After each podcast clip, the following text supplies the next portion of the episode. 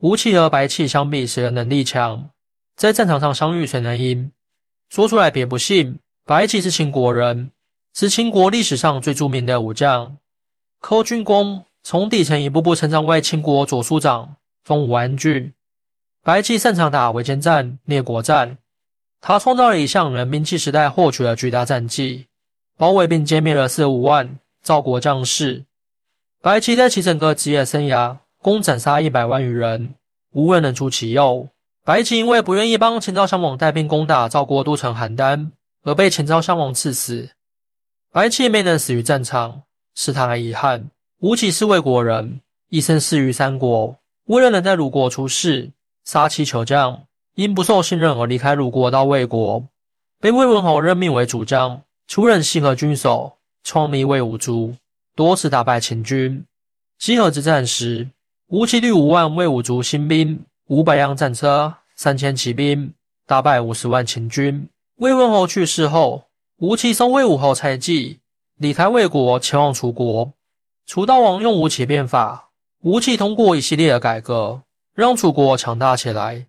楚悼王去世后，吴起被楚国旧贵族射杀。那么问题来了，吴起与白起相比，谁的能力强？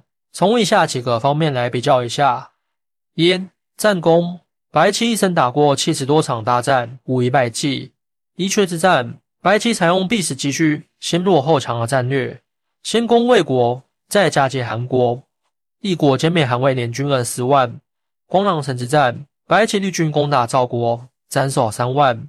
燕影之战，白起破釜沉舟渡过汉水，夺取邓燕两城，紧接着杀入楚国都城郢窦，破其城。还在夷陵焚烧了楚国历代先王的陵墓，这是战国以来楚国都城第一次被攻破。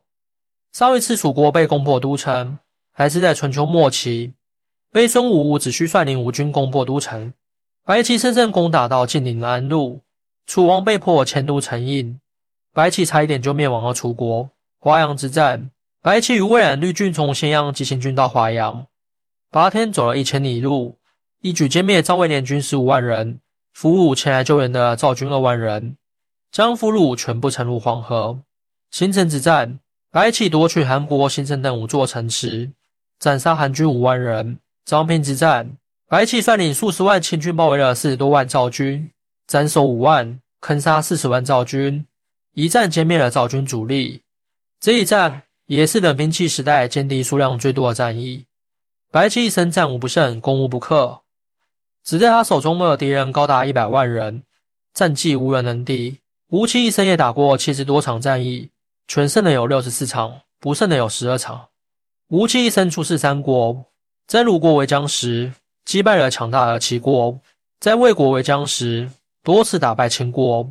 阴晋之战时，白起率领五万魏武卒，外加五百辆战车、三千骑兵，大败五十万秦军。这是白起一生最辉煌的战役。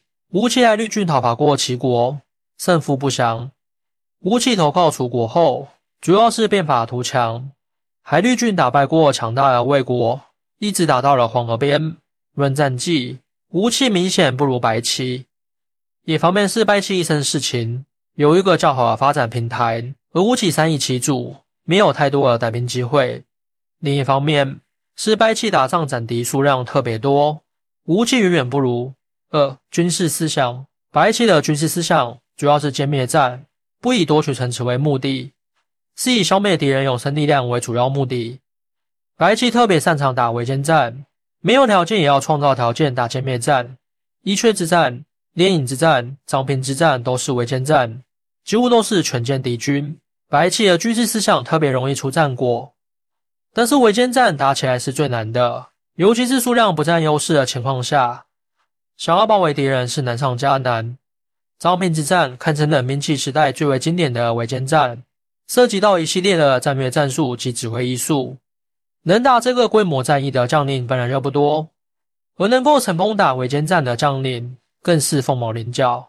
吴起的军事思想主要是政治结合军事，注意士卒的选拔与训练，注重治军严谨，注重战争理论。军队建议和作战指导思想。吴起训练的魏武卒是战国第一支职业化军队，也是当时的特种部队。吴起利用高素质的特种部队去对抗敌方由农民组成的业余军队，大多数时候都打了胜仗。三、综合能力，白起是军事家，吴起是军事家、政治家、改革家。白起精通兵法，一生都在战场摸爬滚打，从最底层的士兵开始，一步步利用军功逐渐升起来，实现阶层飞跃。吴起精通儒家、法家、兵家，三易其主。无论把武器放在哪个平台，他都能依靠自己的能力而崛起。白起是个专业性很强的军事家，吴起是政治军事改革全面精通的全能型人才，甚至在政治改革方面比军事方面更要强。白起是个偏科生，吴起是个全面生，比军事能力的话，两人是差不多的水平，都是顶级将领，都是文武双全，都精通谋略。比综合能力的话，吴起全面超越白起。吴起既能搞政治，又能搞改革，还能带兵打仗，而白起只能带兵打仗，其他的事做不了。如果是战场上两人相遇，他们的军事才能其实是差不多的。论谋略，白起瞒不过吴起；反之亦然。白起想要围歼吴起，几乎不可能；吴起想要打败白起，也是很难的。两人军事能力旗鼓相当。就看背后的实力如何。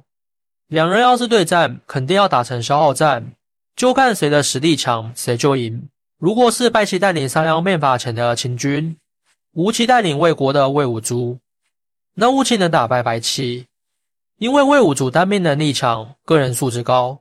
如果是白起带领商鞅变法后的秦军，吴起带领同时代的魏军，那白起能打败吴起。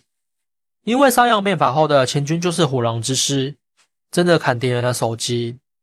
而同时代的魏武卒已经不再辉煌，即使是巅峰期的魏武卒遇到虎狼之师的秦军，也不一定能打赢。欢迎大家一起来讨论，您的支持是我更新的动力。